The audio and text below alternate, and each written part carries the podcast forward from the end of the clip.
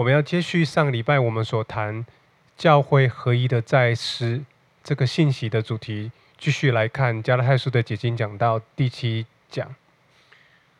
我们先来看教会的核心主日信息的核心价值啊。教育的目标是在确保学生能够分辨有人在胡说八道。这个是哈佛校长德鲁福斯特讲的哈。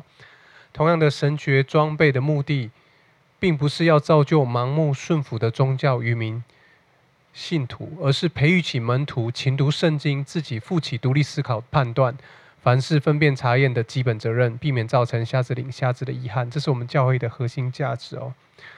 那我们要来看哦，我们要再一次来看，呃。这一系列的呃核心呃经文的要节，在加拉太书的二章，好第二节，我再次来读这段经文。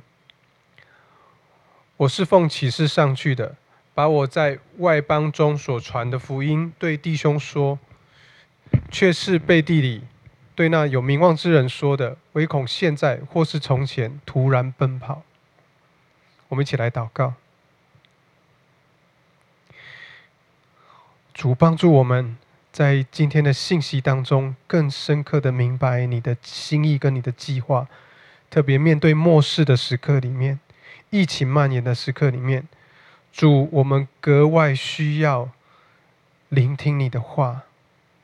特别在这么纷乱、许多杂音、许多的诱惑、困难拦阻的时刻里面。主，我们需要你的恩典，需要你的同在，需要你荣耀的同在。愿你亲自祝福我们以下的时间。主，让我们分别为圣，并且在这个早晨当中经历到你的爱跟你的启示、你的话语来充满我们，你的圣灵来充满我们。奉主耶稣基督的名祷告，阿门。好，记得我们上礼拜谈到真正的合一有两个记号，第一个记号是接纳。第二个记号是真自由，还记得吗？保罗在第一节的时候告诉我们，他带着提多一同去，因为这件事事关重要。因为提多是希腊人，没有受过割礼，是典型的外邦基督徒。第六节告诉我们，神不以外貌取人，外貌好比是我们的行为，而我们的内在好比是我们的琐事。我是谁？我属谁？你知道基督教的信仰核心价值在于我在基督里是谁，而不是我为基督做了什么。我再说一次，是我在基督里我是谁，而不是我为基督做了什么。所以我相信耶路撒冷的所有的使徒们都同意，这是在基督里信、相信而得救的必要条件。除此以外的仪式、事工或表现，都是属于附加的，而非必要的。所以，使徒们接纳提多，证明他们认同保罗的事工，以及福音在耶路撒冷以外的地区有极大的工作，同作见证。而这个对于我们理解基督的信息非常重要。此外呢，我们必须了解，我们必须清楚的知道，摩西的律法中有数不清关于洁净的律例规条。其目的是要告诉我们，如果我们要靠自己能够全然的无瑕无疵蒙神的悦纳是不可能的，因为我们做不到。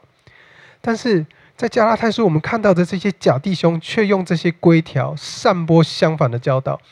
他们认为我们可以透过严格的律法让自己纯洁无瑕蒙神悦纳，这就是律律法主义哈。此外呢，第四节我们也看到哦，第四节保罗指指出了这场辩论中双方的样貌，也是这个第二个记号——自由，在福音中真的自由。保罗在语义中啊，很清楚的提到那些偷偷混进加拉太教会的假弟兄，想要辖制我们，让我们不能够享受在基督耶稣里所拥有的自由。保罗想要表达的意思是，圣经里面的福音带给我们自由，正如我们从保罗书信里面所看到的。在外邦基督徒当中，他们在十十诫的道德上面要求上，并没有豁免权。基督徒不能说谎，不能偷盗，不能犯奸淫等等。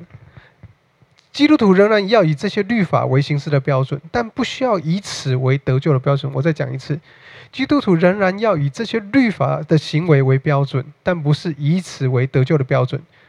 因为这也是儒家思想的造门哈。有之后我们会有机会再来谈这个部分。所以重点在于什么？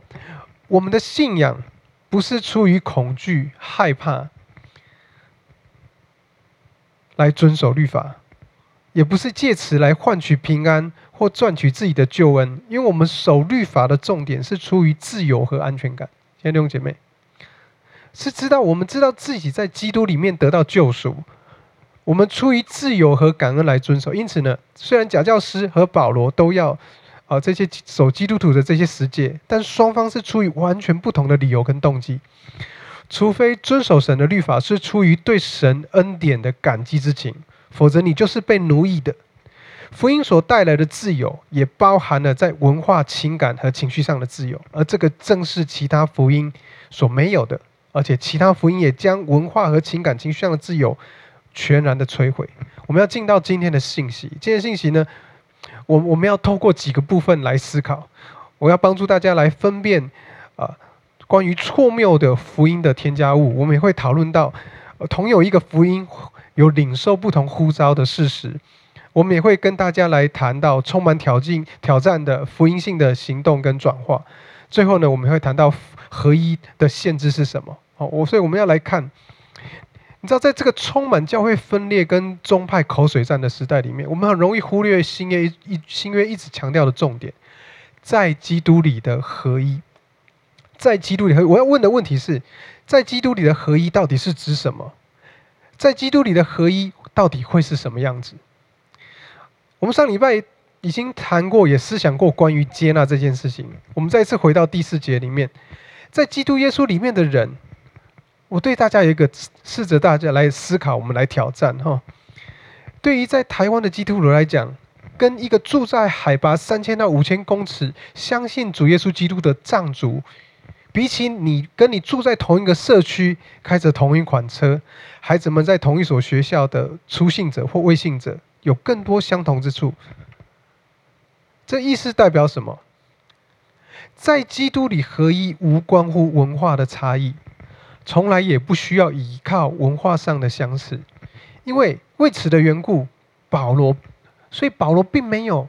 强迫提多受割礼的原因在这里，所以我们今天也不应该在福音上添加任何东西哦。所以第一点，我今天要跟大家来分享的第一点是辨别、辨识错误的福音添加物。什么是错误的福音添加物？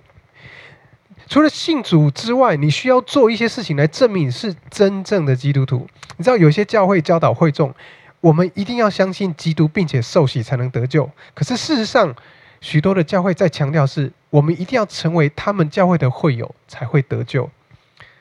所以我的意思是有许多的宗基督教的宗派有自己的添加物，比如说有特定的培育系统，你要走他的培育系统，你才可以成为他的会友。你要相信预定论，或者是福音戒酒，或者是说方言，强调说方言到一个极致，或者是参加特定的联盟系统，一定要受敬礼。哦，我之前也有提过哈。哦，再次的敬礼那一种的敬礼，一定要特定的圣灵充满，一定要参加小组，啊，甚至是 anyway 啊，幸福小组，或是操练特定的恩赐，或由特定的人手按手所得的方言，或是某一种特定形式的合音运动。他们宣称，除了相信福音之外，还要添加下上面的这些各项条件，才能够确定你是基督徒。好，换句话来讲。许多教会在讲什么？他们在说，唯独透过信基督而得救。但除非我们行出这些添加物，显出功能或者是有果效，否则我们没有办法确定自己是基督徒。这是什么意思？许多的教会还有基督的群体，把文化规条，比如说穿什么样的衣服，或者是在娱乐方面的规定，加注在圣经在信徒的身身上，强调任何不遵守这些规则的人，不可能是基督徒，也不会是门呼召的传道人。而这个是很危险的事。我们要来看第二个部分。这第二部分的挑战是，同有一个福音，也领受不同呼召的事实。什么叫做同有一领受一个福音，却有不同的护照？我们必须认清到一个事实，就是虽然我们同领受一个福音，但神对我们每一个人的心意都不太一样。使徒们知道他们各自有不同的护照。我所看看见我所托付的。是给传福音给没有受割礼的人，就像彼得受托付传福音给受割礼人一样。所以你知道保罗是被托付，彼得跟保罗的传福音的的目的，他们所传的福音是一样的福音，但是他们对象却不同。他们知道传福音的方式有很多种，有些人是上堂街头布道的，有些人是友谊布道的，有些人则是啊办福音茶会布道，或是向特定的群体来讲解福音，甚至在职场哦，或者是有些人在向边缘人或受刑人来传讲福音。所以这段经文让我们看到什么？我们可以保有福音的精髓，同时呢，我们需要保有弹性，因人制宜，愿意调整传福音的方式。这个在跨文化的宣教上面也是非常应非常重要的一个应用应用原则。如果我们无法根据宣教地区族群的需要来调整传福音的方式，或者是过度的调整传福音的方式，而失去了福音的核心价值，我们就无法把人带进福音的喜乐跟自由里面。我们试着想一想，有没有可能我们今天过度的强调调整，而失去福音的整个核心价值？你知道有些教会和一些基督徒常常打福音，认为福音会容易冒犯人，所以他们把那些容易冒犯人的字句呢挪去，他们以为这样做就能够适应，哦，可以处境化或者适应这个社会的价值。但是他们所挪去的，包括神级骑士，而同时他们也挪去了唯独借着基督才能来到神面前的信息。所以他们所传的福音根本不是福音，因为这样的。一来，人就觉得可以透过行善、做好事就可以拯救自己，这是过度调整而失去福音价值的例子。另外一方面，我们有可能适得其反，完全无法因地制宜，固守某一些习惯形成的法规，或者是教会的文化。你知道，许多教会，呃，基督徒固守自己习惯的音乐、习惯的组织。习惯的术语或某一种聚会的形式，但最不愿意稍稍做改变，以融合其他人的文化情感。最讽刺的是，不论呃不是无法调整，或是过度调整，是而是在这个无法调整跟过度调整的过程中失焦了，失去了福音这个核心的事实，这是最危险的。假如我们把自己的传统高举到一个地步是没有办法妥协的地步，事实上就是带出一套律法主义。这种律法主义的思维模式是会自我欺骗，然后自我欺骗告诉我们自己，真正的基督徒一定会做这样的事，然后带着这样的思维啊去要求别人。其实上，保守主义跟律法主义事实上是那种坚固或是不能妥协的。我们必须想在真理上面，的确我们不能妥协，可是，在文化上面。跟思考上面，我们的确需要调整。所以你知道这样的情况会对福音带来伤害。这个对福音带来的伤害，跟成功神学、丰盛恩典，或是恩典福音神学，或者是自由派福音的生活形态是一样的。这个伤害是一样多的。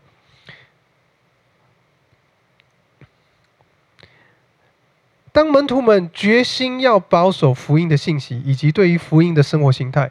但同样，他们也预备好了，随时向需要的人传福音和真正传扬那福音的真正的核心价值，乐于调整传福音的方式，为的是要为主赢得灵魂。我要分享第三个部分，充满挑战的福音行动跟转化。你知道，在第十节这里哦，你知道在在基督里合一，代表着我们必须什么？我们另外一个很重要的重点是我们必须纪念穷人。彼得跟保罗可能蒙召向不同的族群来传福音，但是他们都看见了穷人的需要。耶路撒冷的使徒想要强调这一点，而他们也遇见一个乐意如此行的保罗，因为保罗向来就是呃热心关顾穷人一切的需要。这是为什么纪念穷人在基督里合一是多么的重要？有两个很重要的理由，一个是一般性的，另外一个是特定的。一般特定的第一个特定的理由是，因为耶路撒冷的背景哦，你知道，跟着保罗在加拉太地区建立教会起来，犹太人的教会要穷的更多。在使徒行传的四章三十二节里面，特别特别有提到这个情况，也有保罗罗马书的十五章二十五到二十八节，或是哥林多前书的十六章一到四节，或哥林多后书的八到九节。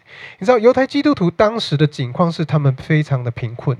而他们的贫困唤起了外邦教会的爱心，因此呢，耶路撒冷的使徒们敦促外邦教会和犹太教会要彼此关照，凡物公用，就好像他们本地的会众分享彼此所拥有的一样。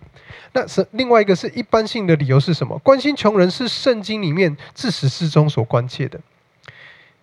耶稣在世上传道的日子里面，他的布道常伴随着医病及跟贫穷人在一起。耶稣说，任何人要真的满被满有怜悯的神以恩典来触摸，都会积极的去帮助有需要的人。我再讲一次，耶稣说，任何真的要被满有怜悯的神以恩典来触摸的人，都会积极的去帮助有需要的人。神会借着我们是否关心穷人、难民、生病的人、作奸，来判断我们是是否真的是成为有信心的人。当然，耶稣是我们完美的典范。因为他借着自己道成肉身，他与穷人住在一起，并且他把这样的行为视为怜悯。圣经要鼓励我们效法基督，所以基督徒应该要对有需要的人伸出援手。在教会中，财富是要在富人和穷人之间慷慨共享的。使徒呼应是要教导真实的信心，并定会透过怜悯的施工展现出来。弟兄姐妹，我们在这疫情的时候。难免在我们的中间的弟兄姐妹，有些人因为工作的关系没有办法工作了，也有一些的需要了，而他那些需要难以启齿，我们怎么样起来帮助他们？这是对我们的挑战，而这个也是我今天要谈到的另外一个部分。你知道，到目前为止，物质主义仍然是严重的罪。你知道，在雅各书的五章一到六节特别有提到这件事情。这件事情提醒我们，每一个基督徒都需要负起这个责任。我们在教会中被呼召出来服侍有需要的人，怜悯别人。保罗在他一生人生的最后阶段，他仍然向教会谆谆的教诲，向以弗所教会的长老说，他已经把神全部的计划都传给他们了。若是真实的是这样子，我们真的是要好好的读神的话。因为保罗戈比最后一句话是要劝告他们要扶助软弱跟贫穷的人。对保罗来讲，怜悯事工不只是神计划的一部分，这部分还是最关键的部分。关键到他把这个部分当做他写信给受信者最后的劝勉。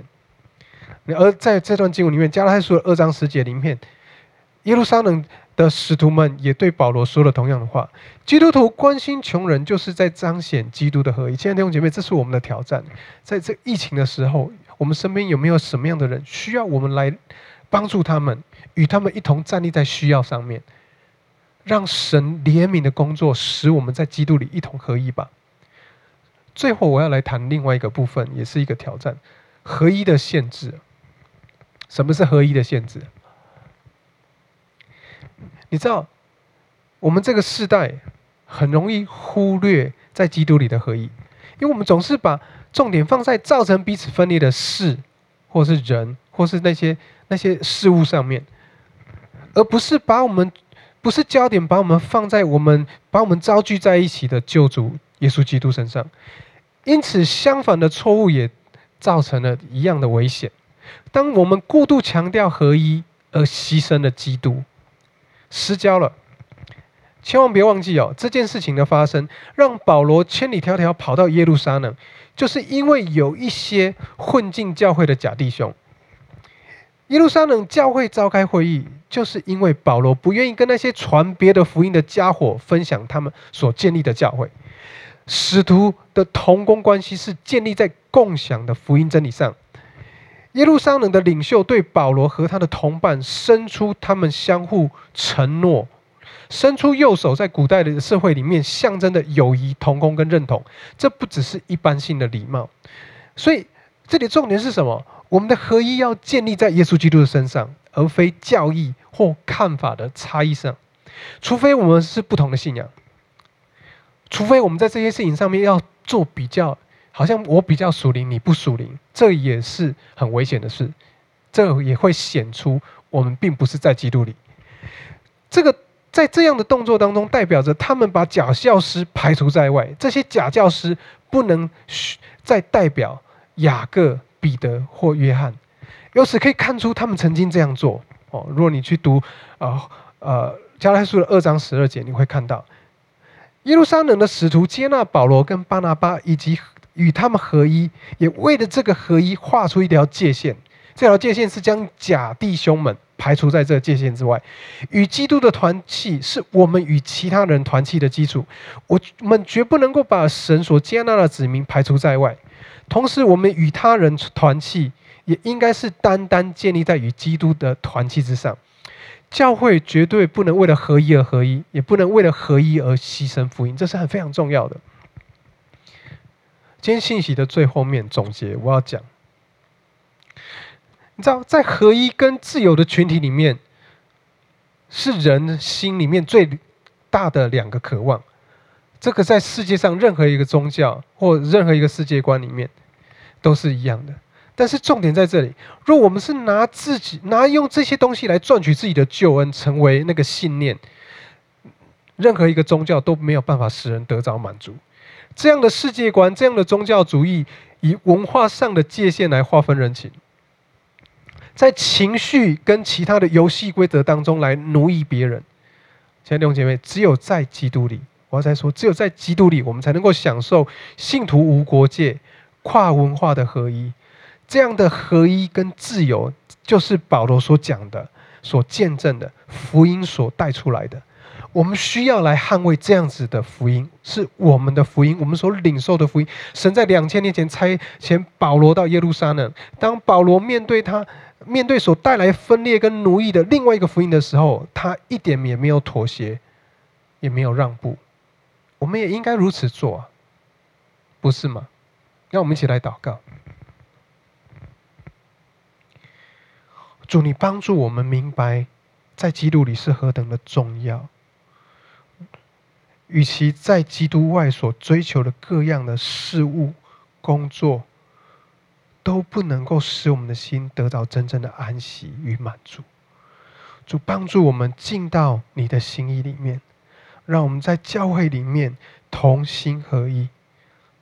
我们捍卫你所赐给我们的福音，并且传扬这样的福音，直到主你再来的日子。奉主耶稣基督的名祷告，阿门。